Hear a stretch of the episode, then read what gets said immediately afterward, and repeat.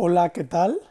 Yo soy David Salcedo, esto es 11 contra 11 y bienvenidos al primer podcast de este nuevo proyecto generado para platicar sobre fútbol principalmente y otros deportes también. El día de hoy hablaremos de varios temas. Hablaremos de la Liga MX, de las deudas que tienen los equipos de la liga, del posible campeón, de la Federación Mexicana, y de la famosa nueva liga del balompié mexicano.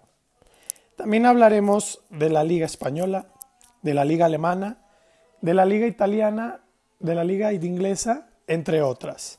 Hablaremos del hombre del momento del fútbol mexicano, Raúl Alonso Jiménez, y por supuesto, la especialidad de la casa, la Champions. Por último, tendremos un minuto, unos minutos para poder compartir, escuchando sus opiniones vía Twitter. Ya tenemos un Twitter, es arroba 11 versus 115 en Twitter. Ahí estará eh, la pregunta. Y la pregunta del último tema del día de hoy es, ¿cuál es para ustedes la mejor selección mexicana de la década? Estamos hablando del 2010 al 2020. Hay varias opciones, no mucha calidad en mi humilde opinión, pero hay varias opciones para poderlo debatir. Bienvenidos, espero que les guste este primer podcast. Gracias. Bueno, pues ¿cómo están? Y ahora sí comenzamos bien en materia. Empezamos con este su podcast, 11 contra 11. Espero que les haya gustado la presentación de los temas del día de hoy, que les interesen, que les llamen la atención. Y bueno, el día de hoy vamos a comenzar, como ya dije al inicio, con varios temas para mi gusto muy interesantes. Eh, pero primero que nada preguntarles cómo están, cómo se encuentran eh, con respecto a este tema que la verdad nos, nos, nos, trae locos desde hace ya varias semanas, que es el, el COVID, ¿no? El, el, coronavirus, el famoso coronavirus, que bueno, nos tiene a todos encerrados y poco a poco nos irá haciendo volver. Y bueno, en lo que nos importa a nosotros, esperemos que poco a poco empiece a volver el fútbol, que la verdad es que ya eh, personalmente, no sé ustedes, como lo sientan, pero yo ya me muero de ganas por volver a ver el fútbol. Parece ser que este fin de semana, el sábado por la mañana, eh, hay un partido de Bundesliga. Estaremos al pendiente para informarles. Pero bueno, este, feliz de estar con ustedes, de continuar este proyecto. Hubieron ciertos cambios para los que me conocen, los que me están escuchando. Anteriormente nos llamábamos comentando como crack, pero por temas de cambio de nombre y de, de respeto a un nombre ya existente, pues bueno, tuvimos que cambiarlo. Eh, pero bueno, espero que, les guste más. Al final, eh, mi opinión es que me gustó un poquito más este nombre. Eh, y bueno, espero que disfruten igual como yo estoy disfrutando este proyecto y que puedan sentirse escuchados, puedan sentirse que, que, hablamos de los temas que les gustan.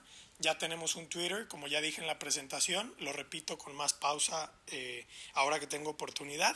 Es el Twitter es arroba 11 versus BS versus 115. Eh, Ese es el podcast, ahí viene la imagen misma que, obviamente ustedes pueden ver aquí en el podcast en Spotify, que es una de las plataformas más mediáticas en las cuales estoy eh, saliendo al aire.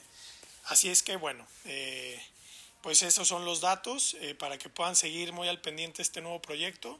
Espero que lo disfruten, que, tengan una nueva percepción del deporte, del fútbol principalmente. Y bueno, una, opinión fresca y, totalmente imparcial de, pues de todo lo que tiene que ver con el fútbol, ¿no? Este, aquí se trata de escuchar sus opiniones y de poder dar una crítica que espero que les seduzca y les llame la atención eh, lo que yo pueda hablar de, de los temas, ¿no? Lo poco que sé. Pues comenzamos. Hay que hablar de la Liga MX.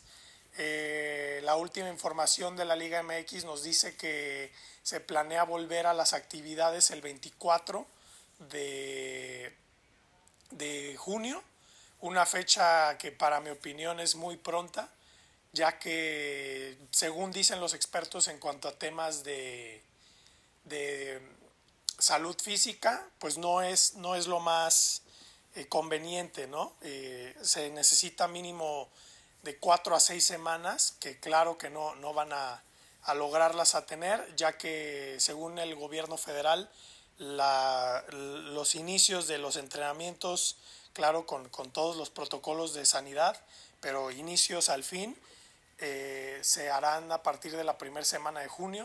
Entonces, si hacemos cuentas, son tres semanas nada más de trabajo. Eh, les repito, los especialistas dijeron que se necesitaba de entre cuatro a seis. Es un despropósito, para mi opinión, por parte de, de los directivos, de los dueños del, fútbol mexicano, que están forzando a los jugadores a, exponerse. Y lo más triste de todo es que ves declaraciones de los futbolistas, de la gran mayoría de los futbolistas, diciendo que sí, que están felices. Digo, yo entiendo el sentimiento de querer volver, pero hay que ser inteligentes para cuidar la integridad del, de cada jugador, ¿no? De, de la, la, integridad personal, ¿no? Este, poniéndome en la cabeza de cada jugador. Eh, pero bueno, la verdad es que, como siempre en el fútbol mexicano, se prioriza los temas pues, económicos, los temas que son los que al parecer siempre han mandado en nuestro fútbol que, que ha tenido siempre altos y bajos. Pero bueno, este, entonces tal parece que así van a quedar las fechas, el 26 de, de, del mes de junio va a volver el fútbol mexicano. Se habla de terminar a mediados de agosto. Esta es información pues, de lo más fresca que hay. Eh, se la tengo que adjudicar a, a, a, los medios de ESPN en específico, que nos compartieron el dato, que, que sí, que tal parece que, se va a jugar la liguilla íntegra. No va a existir el tema de partidos a, de eliminación directa a un partido nada más.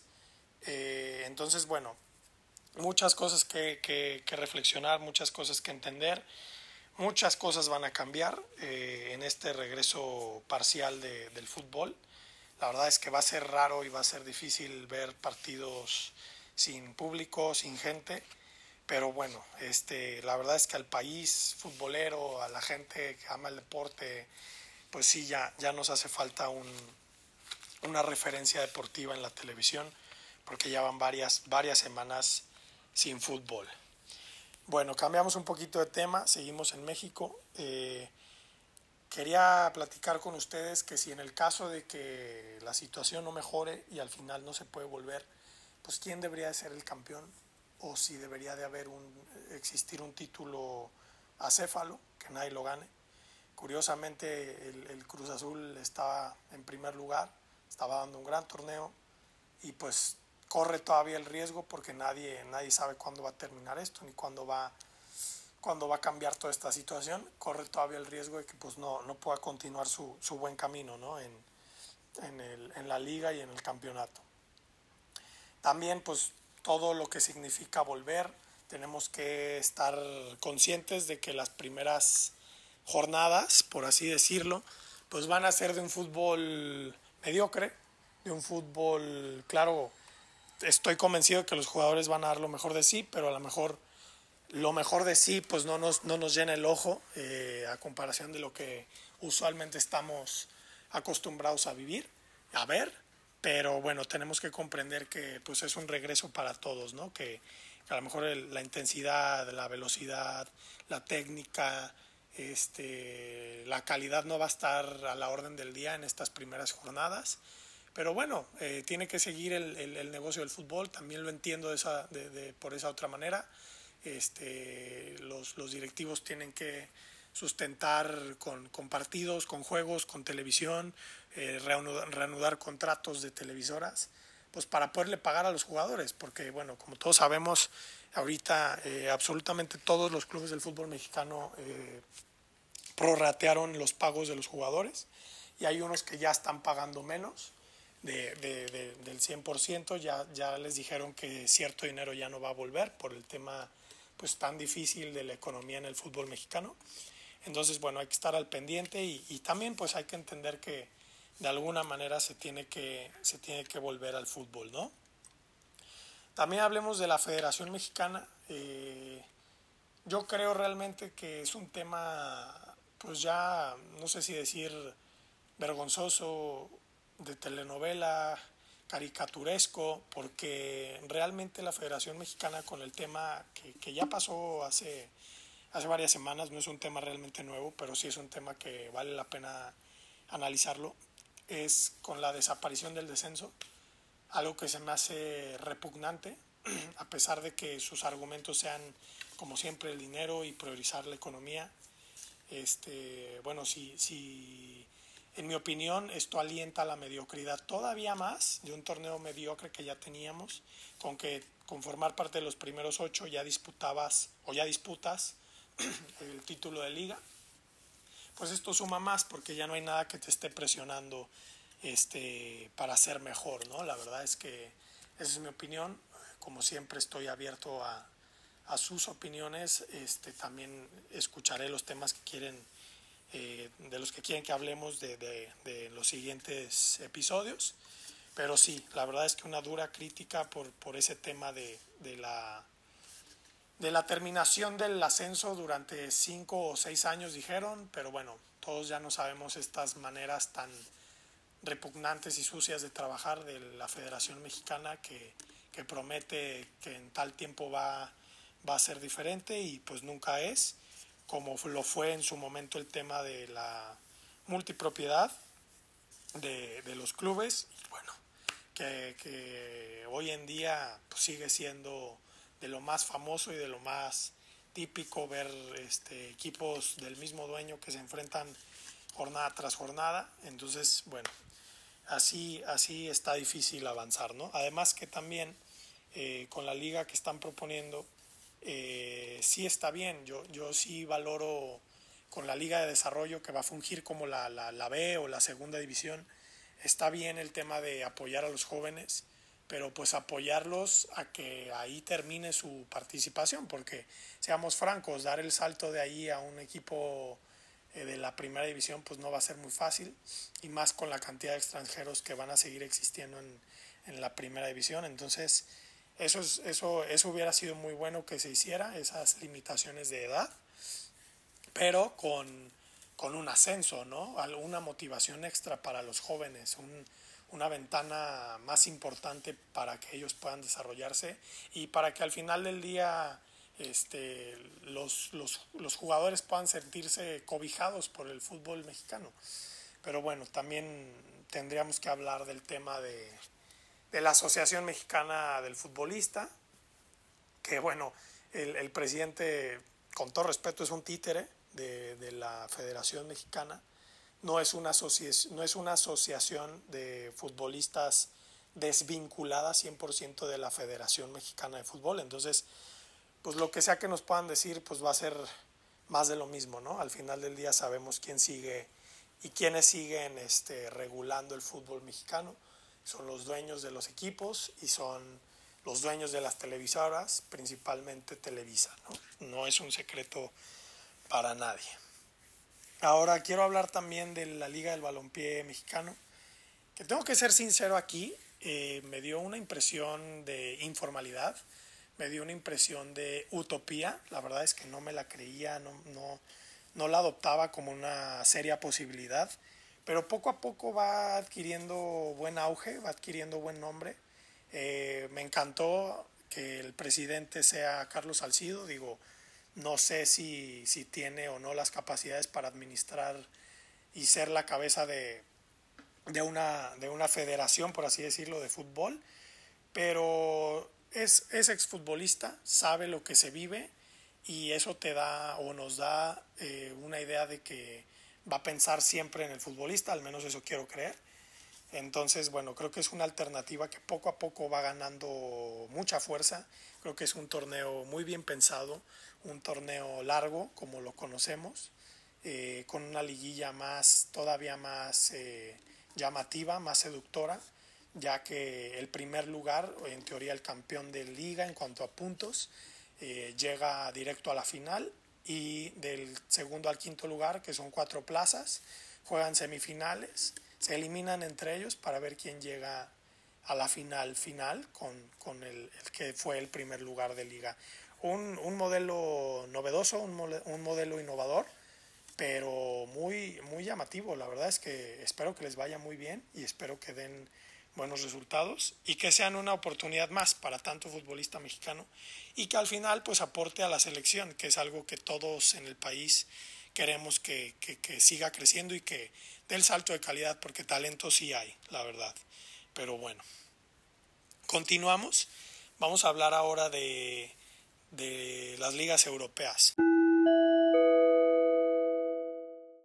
A continuación, aquí en 11 contra 11, su programa de deportes favorito, hablaremos, como les ya mencionaba, de las ligas europeas.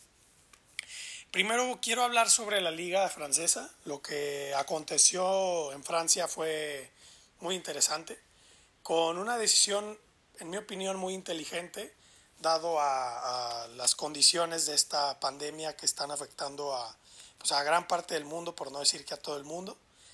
Y fue la decisión la cual yo aplaudo de terminar el campeonato, sí dando como campeón al equipo de París, del Paris Saint-Germain, que, se llevó de nuevo la liga, ya que era el primer lugar pues, eh, en la tabla de posiciones, al momento en el cual se llegó a esa determinación de terminar con la liga.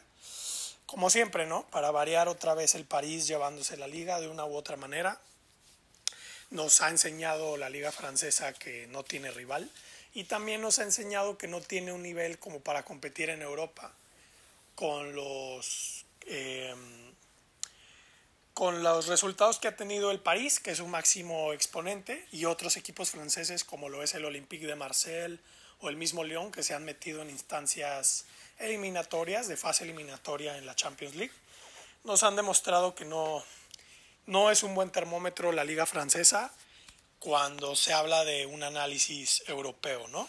Entonces, bueno, felicidades por el París. Eh, voy a decir algo duro, pero pues que sigan con su mentira. Realmente no es su culpa que no hayan otros equipos que puedan, que puedan competirles, pero creo que este, realmente su, su parámetro por ese, ese esa cartera que manejan, ese presupuesto que tienen, debería de ser estar peleando por la Champions, no peleando por meterse a la primera fase de eliminación. Pero bueno, ahora pasamos a la Liga Española. El Barcelona está en primer lugar con 58 puntos, le sigue de cerca el Real Madrid, dos puntos debajo con 56. Y bueno, eh, quería preguntarles qué opinan. Parece que sí va a regresar la Liga Española, que va a regresar ya en este mes de junio. Y bueno, que van a apresurar las, las fechas para poder terminar y sobre todo para poder eh, comenzar el, torneo que viene ¿no? y no entorpecerlo. Eh, en mi opinión, si terminara ya la liga, sí sería un poco injusto para el Real Madrid, pero pero por, por, por, esa diferencia tan pequeña que existe de dos puntos, con muchos partidos todavía por jugarse. Pero bueno, eh, siendo, siendo totalmente coherentes, pues sí, si, si seguimos los mismos, eh, las mismas reglas y las mismas determinaciones que se tomaron en, en la liga francesa, en la Ligue 1, eh, sí debería de ser campeón el Barcelona, tengo que admitirlo. Personalmente, este, no es que sea fan de ninguno de los dos equipos, simplemente creo que una diferencia de dos puntos con más de 10 partidos por jugarse, pues sería un poco difícil de asimilar y duro de asimilar para los, los hinchas y los simpatizantes del Real Madrid. Pero bueno, así las cosas en la Liga Española, parece que ya va a iniciar de nuevo. Y bueno, a ver qué tal está el cierre y a ver qué tal vuelven los jugadores. Eh, ya se encuentran entrenando, es lo que tengo entendido, es la información que manejo. Así es que, pues bueno, ya parece ser que poco a poco vuelve el fútbol, gracias a Dios. Eh, ahora hablemos de la liga inglesa. Eh, ahí no tengo información de que si va a volver o no. Parece que la determinación se va a tomar la siguiente semana. Y también de cómo sería eh, premiado el primer lugar actual, que como muchos sabemos es el Liverpool, por amplia diferencia sobre su más cercano competidor, que es el Manchester City. Eh, entonces, lo último que supe y lo último que escuché, a no ser que ustedes también puedan compartirme algo más, estamos siempre para, aprender y entender eh, pues nuevas, nuevas informaciones, era que se estaba analizando la oportunidad o la, o la resolución de terminar con el torneo acéfalo. Esto quiere decir que nadie gane, lo cual en mi opinión sería un despropósito y sería, ahí sí en este caso sería eh, algo totalmente fuera de lugar, ya que Liverpool eh, es prácticamente campeón, con, con, ganar dos partidos más tengo entendido que eh, ya sería campeón de la liga, entonces sí para mí en este caso, por eso creo que hay que analizar liga por liga y no no es justo tomar un juicio de opinión de, de todas las ligas este, relevantes de Europa. Cada una tiene sus, sus diferentes escenarios y sus diferentes razones. Pero sí creo que se debe tomar en cuenta que pues Liverpool ha hecho un torneo más que perfecto, eh, ha, ha, logrado mostrar su supremacía a lo largo del, de la campaña entonces creo que si van a terminar el torneo y ya no se va a jugar más, pues sí debería de, de ser campeón el Liverpool. Por supuesto, esta es mi humilde opinión. Eh, estamos siempre abiertos a, a, a discusión y a, y a, poder hablar del tema con diferentes opiniones, ¿no? Hasta ahí lo que tengo entendido de la liga inglesa. También hay que hablar de la liga alemana, que en mi opinión han sido quienes mejor han gestionado todo este tema dentro de lo que cabe de la pandemia con cuestiones de, de, proteger los salarios de los futbolistas y de proteger los salarios del staff, lo que demuestra que tienen una administración, lo cual les permite no endeudarse y lograr sostener una, una época fuerte como lo fue y lo está haciendo esta pandemia. Así es que realmente mis respetos para la administración de los equipos y clubes alemanes. Eh, han hecho muy bien las cosas, han gestionado muy bien su administración en este tiempo. Y prueba de ello, pues van a ser los primeros, eh, la primer liga, los primeros partidos que vuelven a la actividad eh, de las ligas relevantes, ¿no? Entonces, pues muy bien, mis felicitaciones. La verdad es que prueba de ello es que ya vamos a tener fútbol por fin este sábado. Eh, entonces, bueno, eh, nada, no queda más que, que, remarcar eso y, y, bueno, recordar pues que el Bayern Múnich está en primer lugar también. Eh, para no, para no variar, ¿no? Sobre la liga italiana, parece ser que ya están muy adelantadas las cosas para poder volver. Lo que tengo entendido es que ya, si bien no todos los equipos han vuelto a la actividad por el tema de, que ahí ha sido uno de los países donde más se ha afectado también eh, a los futbolistas en cuanto al tema del coronavirus, a ciertos futbolistas de ciertos equipos del calcio italiano. Parece ser que ya van a volver a la actividad y que sí, que sí va a haber calcio, que sí se va a jugar y que sí va a, a terminarse, determinarse el campeón de una manera deportiva, que creo que eso es lo que todos queremos, ¿no?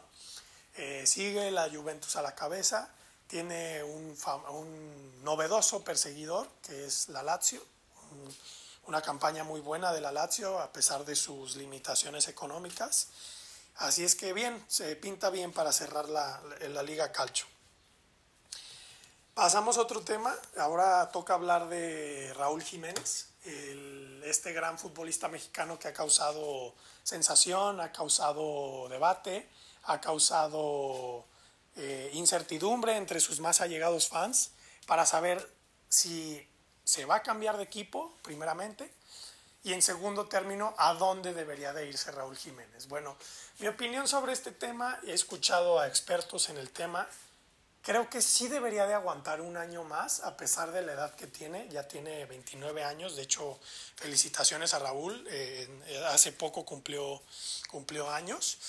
Este, este mes de mayo cumplió años. Y bueno, eh, yo creo que debería de consolidarse otro año más en el Wolverhampton. Creo que sería, si mal no recuerdo, el tercer año en su, en su actual equipo.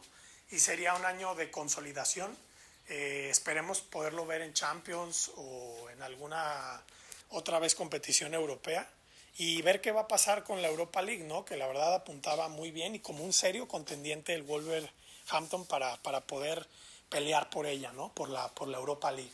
Entonces creo que le queda todavía por lo menos un año más eh, a Raúl Jiménez, a no ser de que le llegue una, una oferta de un equipo clase A, que le prometa minutos. Yo creo que no valdría la pena para Raúl Jiménez salir del Wolverhampton, donde es un, un pilar, donde es un ícono, para irse a un equipo, sí, si tú quieres clase A, pero para, para racionársele los minutos, ¿no? Para no ser un titular indiscutible. Creo que, creo que si algún equipo A se lo puede ofrecer, que juegue Champions, obviamente, pues, si ya te vas a salir de Europa League, es para, de un equipo que juega Europa League, es para jugar Champions. Eh, y que no le quite, no le raspe tanto en cuanto al tema de los minutos, creo que va a ser muy, muy favorable para Raúl. Si algún equipo en la negociación puede ofrecerle eso, adelante. Se hablaba del Real Madrid, la verdad es que se antoja difícil, puesto que el Real Madrid, eh, hasta donde yo tengo entendido, si va a invertir, va a invertir en un delantero pues que pueda tener durante varios años. No es el caso de Raúl Jiménez. Eh, Raúl Jiménez te podrá dar todavía dos, tres años más como máximo en la élite mundial. Eh, sabemos que tiene un, gran físico y que, se prepara muy bien físicamente, pero pues no vamos a, mentir, son los números. Cuando pasen dos o tres años ya va a tener eh, 30 y, 31, 32 años, entonces bueno, eh, tiene que también tener eso en mente Raúl Jiménez. Se hablaba del Real Madrid, se hablaba de otros equipos importantes de Inglaterra, del, del Tottenham, se hablaba también del Manchester City. Creo que en el Manchester City podría ser un buen salto, pero lamentablemente eh, el mal paso del, del, Manchester, perdón, perdón, del Manchester United, el mal paso del Manchester United no, no le ofrece garantías a Raúl Jiménez eh, no está peleando por, por, mucho. Vamos a ver si se puede meter algún, algún puesto importante de, de, Europa o de Champions, que se me antoja más difícil. Así es que no nos confundamos, yo creo que está entre la clase B y la clase A hoy en día el Manchester United, a pesar de su gran historia, pero en los últimos años nos ha demostrado que ha decaído muchísimo su nivel y muchísima su exigencia europea sobre todo, y también en la liga, claro. Entonces, bueno, eh, realmente en cuanto al tema nacional, pues sin lugar a dudas es el máximo exponente hoy en día del, fútbol mexicano. También está el Chucky, que para mí el Chucky Lozano es un gran exponente, una gran figura, pero no está teniendo los minutos para nada eh, con Gatuso en el Napoli. Ese se me hacía un gran, un gran club para que él pudiera consolidarse y definirse si sí o no estaba listo para dar todavía un salto posterior el Chucky. Todavía es muy joven, creo que le va a servir todo esto que está aprendiendo, pero bueno, eh, ese es eh, mi análisis sobre, sobre el muy mentado hoy en día Raúl Jiménez, que esperemos que si se va, pues se vaya a otro equipo más grande, pero que también pueda seguir jugando.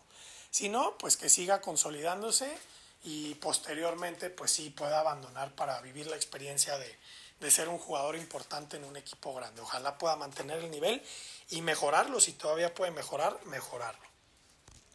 Por último, de Europa, eh, vamos a hablar de la Champions. Parece ser que la Champions sí se va a terminar, sí se va a jugar. Hay muchos contratos que no permiten a los, a los patrocinadores, perdón, a los organizadores de la Champions, o sea, a la UEFA, eh, echarse para atrás, de darla por terminada. Entonces, parece ser que sí se va a terminar. Se está analizando que solamente se juegue un juego de eliminación directa en cancha neutral. Eso fue lo último que, que escuché, que se pudiera jugar toda la Champions en, en escasas dos o tres semanas, adelantando partidos, haciéndolos de, de, eliminación directa, ya que las ligas terminen. Esa es la prioridad, que las federaciones y confederaciones y ligas de cada país, respectivamente hablando, puedan terminar sus ligas eh, futbolísticamente.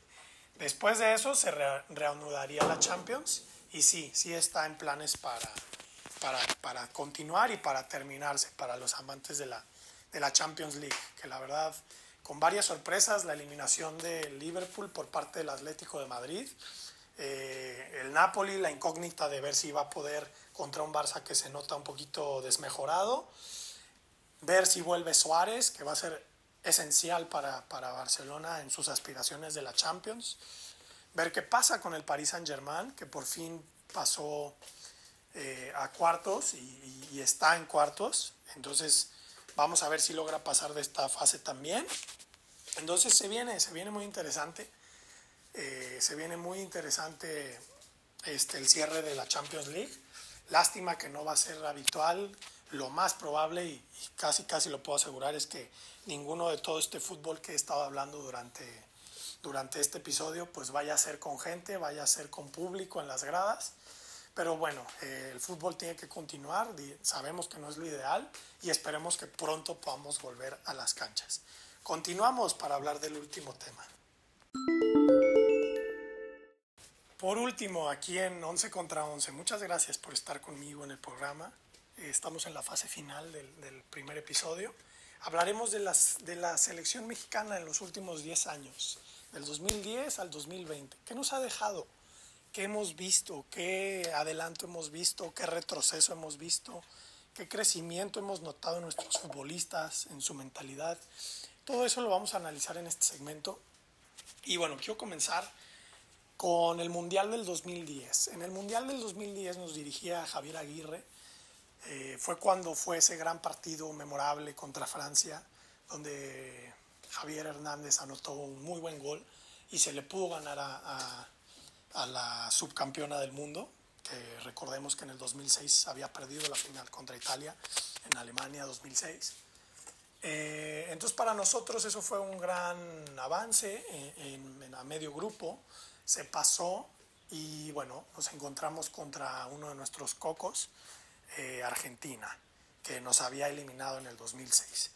Quiero hablar de ese partido. La verdad es que México estaba jugando bien, estaba llevando un muy buen mundial, tenía un Rafa Márquez en plenitud todavía, pero con muchísima experiencia. Para mí, el último gran mundial de Rafa Márquez.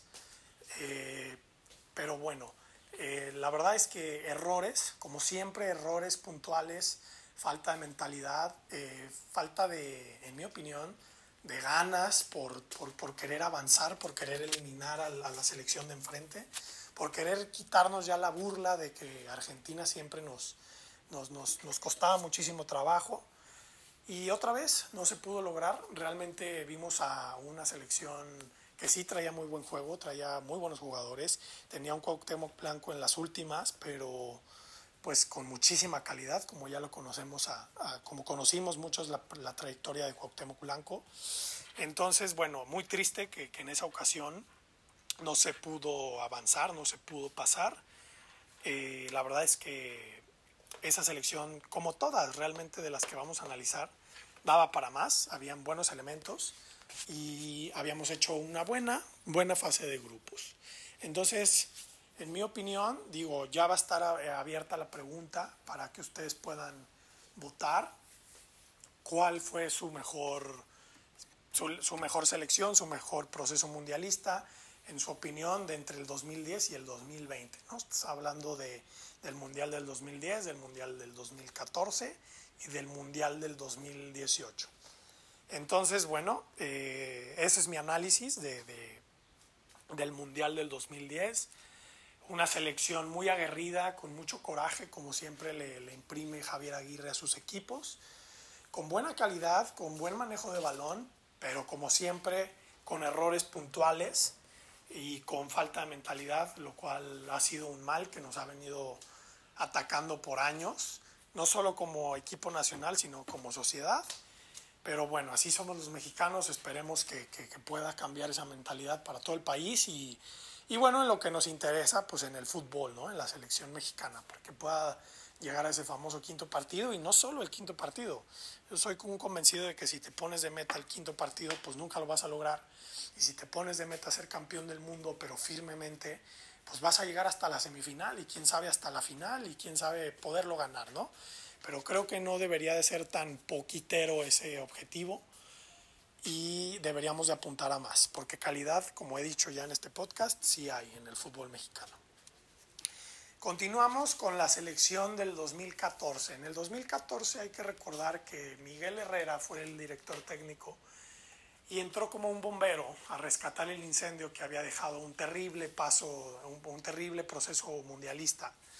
Eh, si mal no recuerdo, Chepo de la Torre, en donde tuvimos que ir a la eliminación eh, entre, previa al Mundial entre Nueva Zelanda y México, donde se pasó muy bien con la autoridad, seamos sinceros, Nueva Zelanda pues realmente no, no figuraba y no figura en el ámbito del fútbol mundial, Pero bueno, se le ganó, pasamos muy bien a, la fase de grupo del Mundial y estábamos dentro del Mundial. Para mi gusto, uno de los mejores partidos que jugamos en el Mundial de Brasil, eh, una mejor fase de grupos, perdón, una mejor fase de grupos de las que he visto yo en, mi corta experiencia, eh, fue, fue esa fase de grupos, ¿no? Donde se le, se le empató a Brasil, eh, se le se le ganó en un partido que quiero analizar con ustedes eh, entre México y Croacia, que fue un partidazo.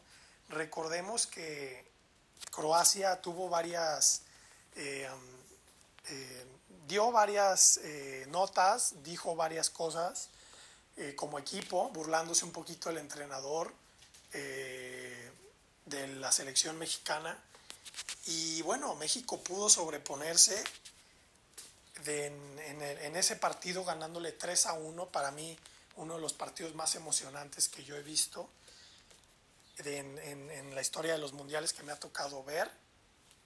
Y superando a una selección a una selección como como Croacia eh, que, que no era una selección fácil que tenía varios jugadores muy importantes y que, y que venía pues con, un, con una gran eliminatoria en, en, en, Europa, que no es, no es nada fácil, ¿no? Entonces, eh, bueno, e, ese fue un, un, gran, un gran grupo para, para México y, y bueno, eh, la verdad es que el, ya en el último partido se le pudo ganar a Camerún, lo cual nos dio gran, gran certeza de que era una selección que apuntaba para cosas importantes.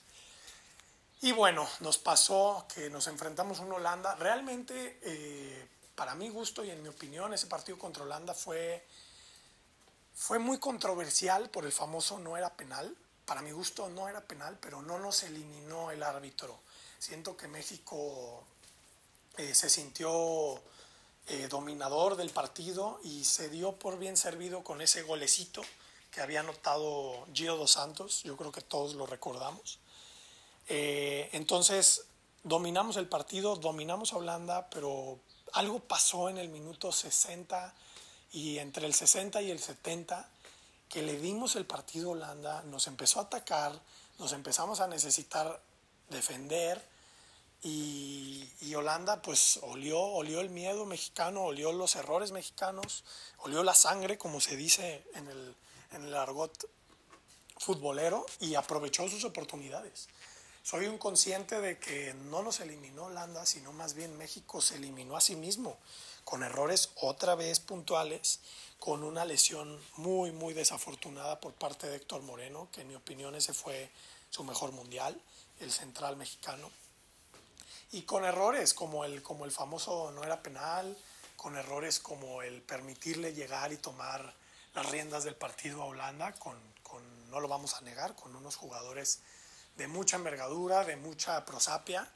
Entonces, bueno, e, esa fue la historia triste, muy triste que se vivió en el Mundial de Brasil. Yo realmente eh, pensé que sí íbamos a superar por fin esa fase y si la superábamos nos íbamos a enfrentar a Costa Rica. Entonces, quién sabe, ese mundial pudo haber sido hasta de semifinales para México.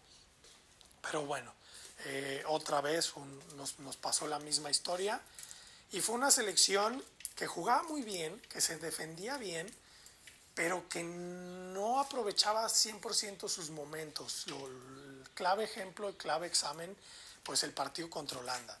Pero sí debo de admitir que esa selección de Miguel Herrera nos dio muchísima calidad, nos dio muchísimos momentos de muy buen fútbol y eso es lo que cabe destacar y creo que eso es con lo que se queda el fútbol mexicano en esa, en esa Copa del Mundo, ¿no? En Brasil. Y ya por último, la selección del 2018 con el famoso Juan Cambios Osorio a la cabeza. Eh, un proceso, bueno, la verdad es que debo de admitir que fue un proceso mundialista bueno, pero también hay que ser claros y ser realistas que no tenía rival en la Confederación. Estados Unidos pasó por un mal, muy mal momento. Tan es así que no fue al Mundial de, Rusia 2018. Entonces, bueno, fue creo también otra burbuja en la cual cayó el seleccionado nacional. Y llegamos muy bien, empezamos muy bien, ganándole a Alemania, a la campeona del mundo. Eh, increíblemente se le ganó. La verdad es que fue un partido muy bueno, un partido donde México eh, supo sufrir, supo guardar su, su, gol, su ventaja. Y, y, también cuando tuvo oportunidad mantuvo ocupado el arco alemán. La verdad es que muy bien, muy bien esa selección mexicana ganando ese partido. Eh, una calificación de 8, mediana, mediocre, contra Corea del Sur, que nos, que nos causó un susto eh, al final del partido, pero se le pudo ganar. Y solo bastaba con empatar contra Suecia, una Suecia que no tenía Zlatan Ibrahimovic, que realmente nos había demostrado que no tenía gran calidad, pero sí tenía mucha fuerza y mucha, mucha garra para jugar. Solo bastaba con empatar para ser primer lugar de grupo y nuestra historia hubiera cambiado porque después de eso nos tocó una buena Brasil, que, la verdad es que por errores nuestros eh, nos, nos, nos castigó y nos condenó a la derrota en los inicios del partido. Y después un México reprobado, inoperante, que no supo darle la vuelta a las cosas, contra un Brasil que hay que ser sinceros, de milagro no nos metió más goles en la eliminación de octavos de final en el 2018. Entonces, bueno, así se resume la historia de, las Copas del Mundo de, México. Y bueno, pues acabamos, llegamos al final del, podcast. Les agradezco por estar eh, aquí una vez más. Les recuerdo la dirección de Twitter, que es donde nos podemos estar comunicando. Arroba 11 versus BS versus 115 en Twitter y bueno, por ahí que puedan participar, ¿no? Muchísimas gracias y nos vemos el próximo viernes en otro podcast. Muchas gracias.